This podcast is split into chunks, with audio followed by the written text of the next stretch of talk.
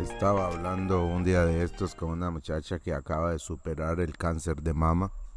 y hablamos bastante rato y fue muy interesante ver, escuchar de alguien que está pasando una prueba como esa, eh, todo el abanico de, de aprendizaje que vivió y de las cosas que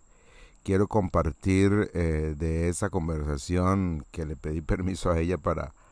para hacerlo es este que ella decía que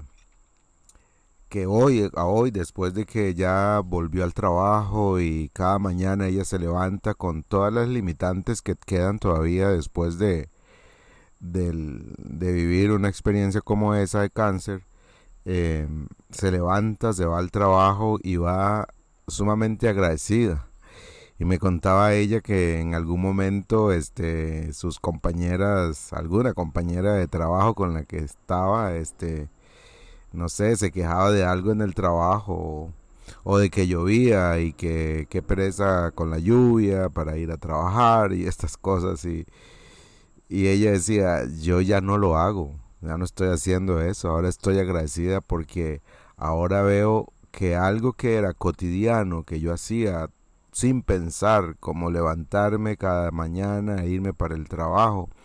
hoy esa, hubo un tiempo que yo no pude hacer eso y que quería hacerlo y que pensaba que, que tal vez ya nunca más lo iba a volver a hacer. Y entonces eh, ella aprendió a dar gracias y creo que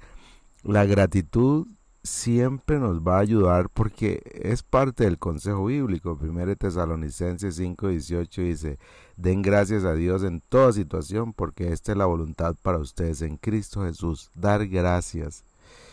Claro que tenemos que cultivar la gratitud todos los días y esperemos que el Espíritu Santo nos siga recordando todos los días que, que demos gracias en vez de quejarnos. Espero que el Espíritu Santo nos, nos tape la boca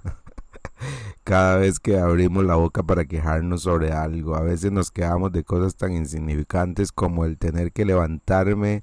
de la cama cuando ya me he acostado para apagar la luz o para o para mover algo y nos da pereza, pero podemos hacerlo, podemos levantarnos, podemos caminar, o por lo menos muchos de nosotros todavía podemos hacer eso. Hay tantas cosas por las que debemos dar gracias a Dios que espero que hoy